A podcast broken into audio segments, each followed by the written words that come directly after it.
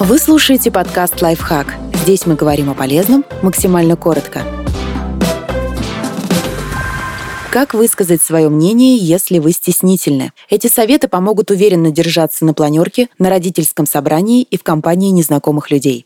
Вспомните, когда вы говорили легко и уверенно. Возможно, это было в компании друзей или близких, а может быть, вы просто находились в прекрасном настроении или вас вдохновляла тема дискуссии. Вернитесь мысленно в эту ситуацию и постарайтесь воспроизвести ее снова, но уже в другой обстановке. Подумайте, что вам тогда помогло. Попробуйте повторить успешные подходы и приемы. Запишите свою мысль. Если вам волнительно и трудно говорить без подготовки, сначала набросайте текст речи. Прочитайте несколько раз и отредактируйте текст, чтобы он звучал четко, лаконично и убедительно. Если речь не идет о публичном выступлении и читать по бумажке будет глупо, запомните основные тезисы. Можете отдельно подготовить ответы на потенциальные возражения тоже в письменном виде.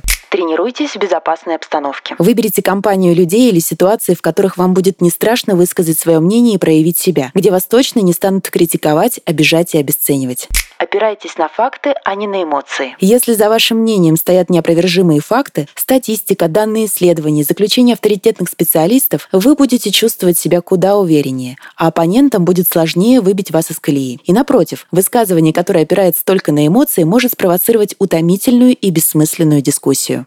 Снимите себя на видео. Разговаривать с камерой иногда даже сложнее, чем с людьми. Заодно съемка позволит понять, как вы выглядите со стороны и что в вашем поведении стоит подкорректировать.